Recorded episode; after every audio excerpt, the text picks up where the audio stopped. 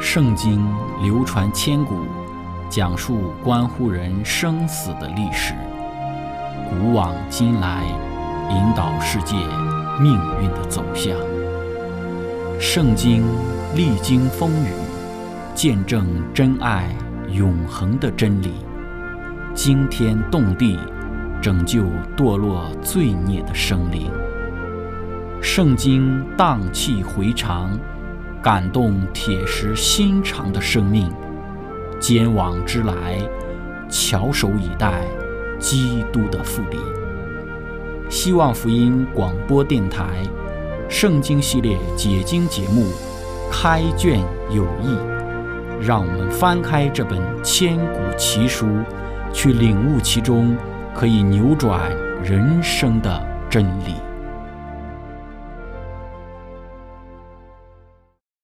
亲爱的听众朋友，平安！欢迎您收听《圣经解经》节目《开卷有益》。今天开始，我们要学习《圣经·希伯来》这一卷书。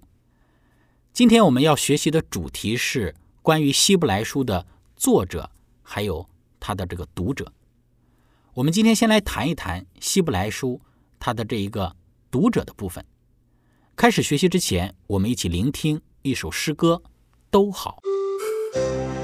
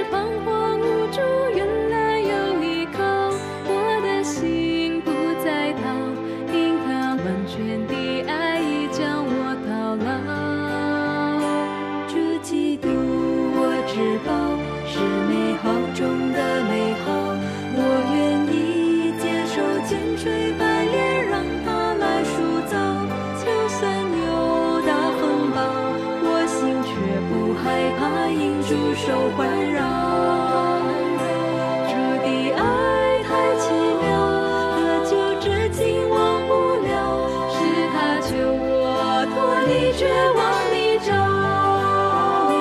爱也好，恨也好，只要有主就够了。他是我主神之和，对我最。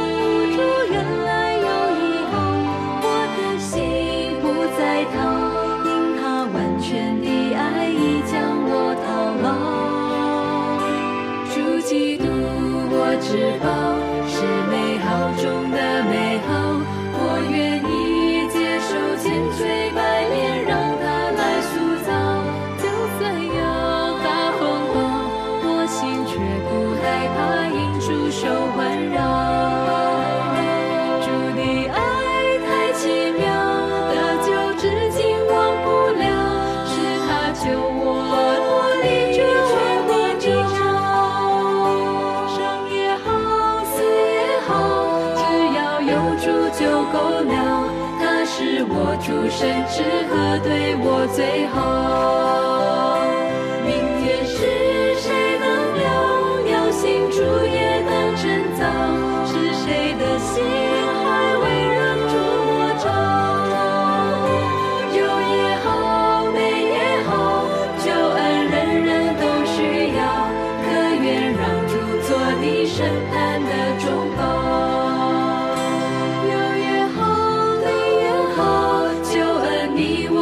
需要，可愿让主做你审判的中保？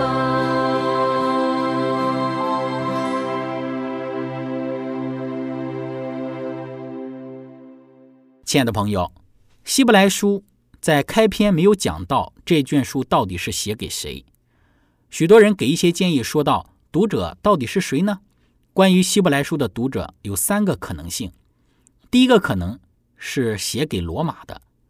有些人说是给塞浦路斯的哥林多的、小亚细亚的，但最重要的地点是耶路撒冷和罗马。我们要来特别谈一谈，是写给罗马的。在希伯来书的十三章二十四节讲到，请你们问引导你们的诸位和众圣徒安。从意大利来的人也问你们安。有些人是来自意大利罗马那边，意大利那边的人会向读者问安，也就是这一封信与意大利是有关系的，很可能就是与作者在一起。有一些人是意大利人，在写给罗马人这封信的时候，就附带着这些意大利的朋友一起问罗马人的安。第二个可能性，希伯来书这一卷书写给的读者就是保罗在罗马的某个地方写了这一封信。有朋友亚基拉和百居拉和他在一起，因此保罗与他们一起问罗马人的安。第三个可能性就是作者不在罗马，也不是写给罗马人的，但是有一些罗马的朋友。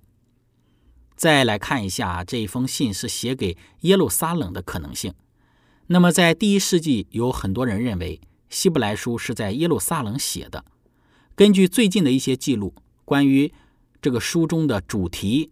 以及这个希伯来书里面，特别是写给希伯来人的，我们说在耶路撒冷写这封书信就变得很难理解，因为希伯来书是由希腊文写成的，这是在新约中很美的文字，就是希腊文。因为我们要问这个问题：为什么在耶路撒冷，那么希伯来书的作者要写希腊文呢？这能否说得通呢？因为作者如果要是写给希伯来人的话，会写希伯来语或者是亚兰语，在希伯来书二章第三节说到：“我们若忽略这么大的救恩，怎能陶醉呢？这救恩起先是主亲自讲的，后来是听见的人给我们证实了。”这里说到这些听众没有听到过耶稣基督的讲道，在耶路撒冷的人是否很难听到耶稣基督的话呢？我们说这是一个问题。希伯来书十二章第四节讲到。你们与罪恶相争，还没有抵挡到流血的地步。作者说道：“读者他受到了迷惑，他们曾经在大众被人羞辱，有一些被囚禁在监狱里，有一些人失去了自己的产业，但是他们还没有来到流血的地步。换句话说，他们中间还没有人死去或者是殉道。但是在耶路撒冷有很多的人已经殉道死去了，像斯提凡、雅各、约翰的哥哥都死去了。”所以这封书信不可能是写在耶路撒冷的。那么支持这一封信是写给罗马人的原因是：第一是有罗马人的问安；第二就是提摩太是被罗马人所认识的。在提摩太后书之中说到，保罗要求提摩太将保罗的一些书卷带到罗马。第三就是第一个文献有说到关于希伯来书的，就是格利勉，罗马的格利勉在主后九十六年就写到。他是第一位提到有关于希伯来书的。希伯来书写到关于领导领袖这句话是很少用的，但是这样的句子在罗马的其他的一些文献古迹之中能够找到。在主后的四十九年，格老丢皇帝将基督徒从罗马逐出，这给我们一个提示，就是当时的基督徒就失去了他们的产业，他们被逼迫，被囚禁在监狱。在主后的六十四到六十六年。罗马的皇帝尼罗就在罗马残杀基督徒，因为他把罗马着火的事情怪罪给基督徒。那么很大可能就是希伯来书的写成是在尼罗皇帝没有残杀基督徒之前写下来的。同时，当时也有很多的基督徒在罗马的城里面。希伯来书的作者是写信给在罗马城里面的基督徒。希伯来书说道。我们要盼望更美的家乡是上帝所建造的，在这地上没有这样的城市。我们要知道，罗马一直被认为，罗马是一座永恒的城，但是希伯来书的作者说不是的，罗马不是永恒之城，因为我们所要盼望的更美的家乡是上帝所建造的，在这地上本没有长存的城。我们不知道希伯来书的作者是居住在哪里，但是我们知道。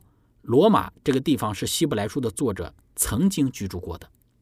希伯来书的读者的种族不单单是犹太种族，还有两个原因。一般人认为是给犹太人写的，但是我们对于这个事实还没有完全的掌握。但最起码是其中的一个种族，是犹太人。还有另外一个可能，就是希伯来书不单单是给犹太人，还有其他的外邦人。希伯来书二章十六节说，他并不救拔天使，乃是救拔亚伯拉罕的后裔。作者在这里说到，犹太人是亚伯拉罕的后裔，在新约的其他地方，我们也能够看到，就算是外邦人也能够成为亚伯拉罕的后裔。加拉太书三章二十八到二十九节，并不分犹太人、希利尼人、自主的、为奴的，或男或女，因为你们在基督耶稣里都成为一了。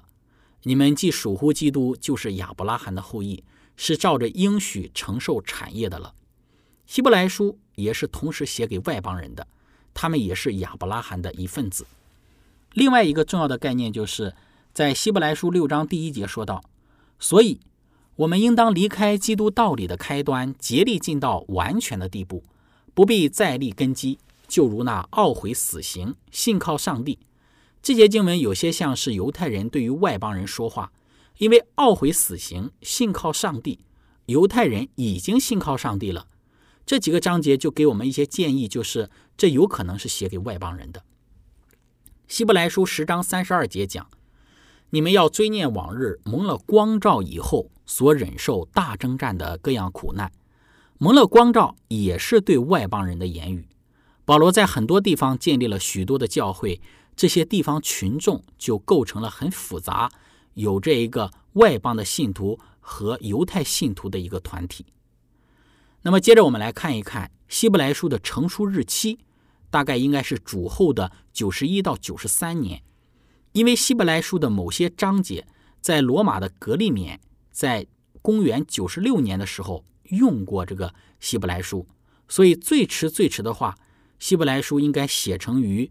西元的九十五年之前，最早的成书时间，根据书中所提到的这一个提摩太，我们知道保罗在接受提摩太作为他的帮助者是在主后的四十九年，所以希伯来这一卷书最早的成书应该是在主后的四十九到五十年。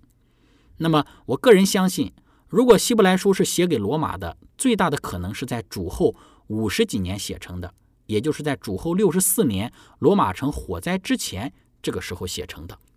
那亲爱的朋友，以上就是我们所介绍到的希伯来书的这些读者有可能是哪些人？它涵盖了不单单犹太人这一个种族，还有很多的外邦人。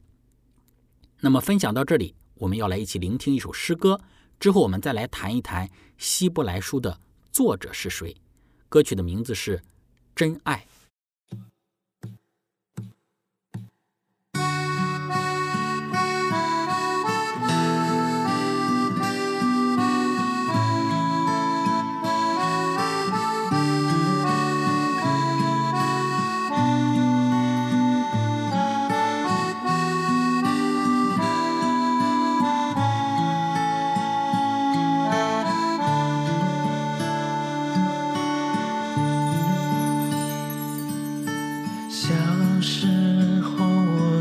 是渴望被疼爱，可是却不知道爱从何处来。总以为找到避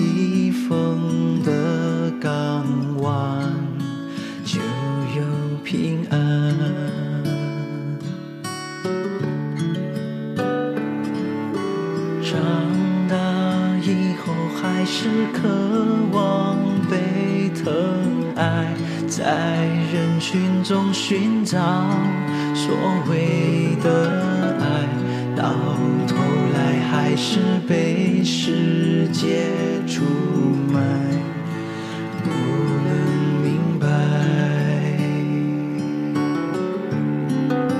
是我太天真，将爱放在错的地方，用期望它像花一样盛放，却一次又一次地掉入黑暗，失去方向。感谢主，你让我听到你爱的呼唤，又看到真爱就在十架上，丰盛，主爱中成长。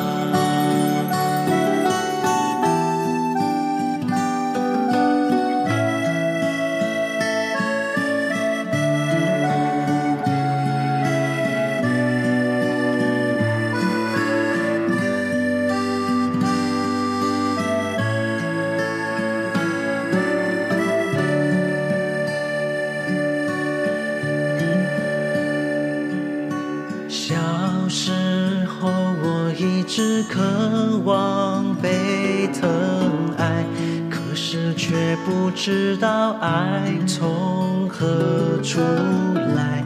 总以为找到避风的港湾，就有平安。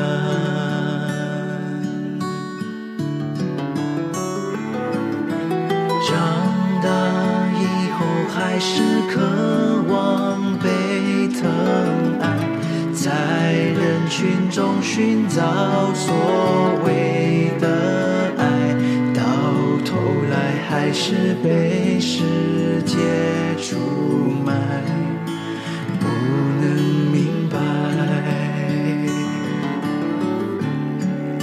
是我太天真，将爱放在错的地方，又期望它像花一样盛放，却一次又一次地掉入黑暗，失去方向。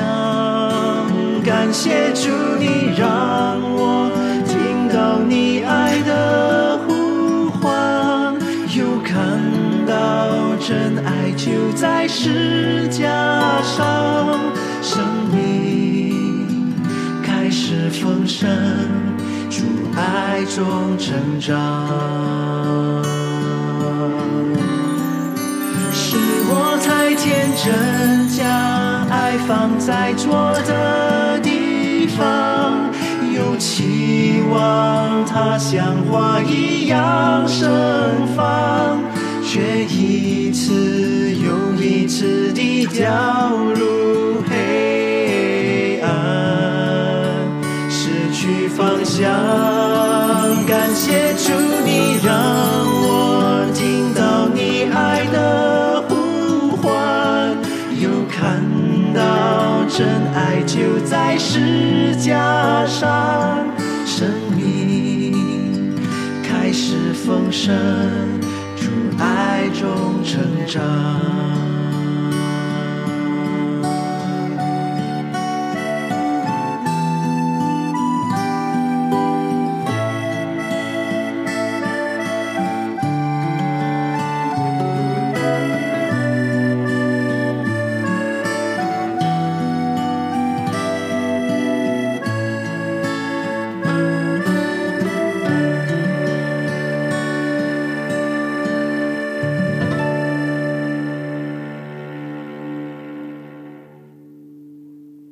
亲爱的朋友，接着我们来谈希伯来书的作者。圣经没有提到希伯来书的作者到底是谁，因此呢，关于这个作者也有不同的辩论。首先，圣经没有说到，但是显然希伯来书的读者清楚的知道作者是谁，因为希伯来书十三章第八节讲到，作者要求读者为他祷告，可以快点儿去到他们那里。那么，作者也认识提摩太。而且也认识这些读者们，也晓得读者们他们的基督徒的经验，了解他们所受的苦以及他们当前的境况。所以呢，作者是读者所认识的。但是历史中作者到底是谁，却是消失了，没有论述。所以呢，谁是作者很重要，因为希伯来书是正典的一部分，所以呢，人们就相信说保罗写了希伯来书。如果希伯来书不是由使徒或者由使徒的伙伴所写成的，那么这本书就不能够放在正典之中。在公元三百九十三年，在希波的大公会，希伯来书被纳入正典。同样，在西元三百九十七年，在迦太基会议当中也被承认，在西元四百一十九年的迦太基会议当中也再次被承认。在这个三个公会之中，都承认是保罗写了希伯来书。在最早的新约手稿里有这样的一个排列顺序：罗马书、希伯来书、哥林多前后书、加拉太书。这个排列的顺序将希伯来书的排列是在罗马书之后，但是现在的排列方式是将希伯来书排列在保罗书信的最后面。保罗书信的排列是从最大的篇幅的书信到最小的篇幅的书信，从最大卷到最小卷。给个人与教会都是一样的，是在十四封的书信当中，但是在最早的时候是在罗马书之后，就是希伯来书。很有趣的是，在最开始的罗马书是最大卷的，然后希伯来书之后是哥林多前后书，但之后的排列是希伯来书在最后面，第四到第六的抄本的排列是最后排列希伯来书，在梵蒂冈抄本和西乃。抄本当中都是这样，但是第六世纪之后，希伯来书就是放在最后，因为保罗是外邦人的使徒，保罗书信的名称也是非常的特殊，例如写给罗马的、给哥林多的、给加拉太的、给提摩太的等等。可是，一般书信来说，名称是不同的。说到彼得第一。彼得书信的时候呢，就说到彼得第二，或者是约翰书信的时候呢，就说约翰一书或者是约翰二书等等的，这些名称的取名是不同的。可是希伯来书的名字的命名是与保罗书信的命名一样的。那么另外还有一点就是，一般书信被称为是教会根基的使徒们所写的，例如在加拉太书二章六到第十节讲到说。那称为教会柱石的雅各、基法、约翰，就像我和巴拿巴用右手行相交之礼，叫我们往外邦人那里去。在这里，这些使徒们被称为是柱石。可以从这里看到，保罗的书信是给外邦人的使徒，也有一般书信，雅各、彼得、约翰这些是给犹太人的使徒。可是希伯来书呢？它在中间，因为希伯来书是保罗写的。但是感觉确实像是写给犹太人的，似乎有点像是桥梁，建立在使徒保罗的书信与使徒们的书信之间的一个连接。在使徒行传之中，路加描述保罗是将福音先传给犹太人，再传给外邦人。但是我们看到保罗却没有书信写给犹太人，但是希伯来书却是写给犹太人的。今天很多人不相信希伯来书是保罗写的。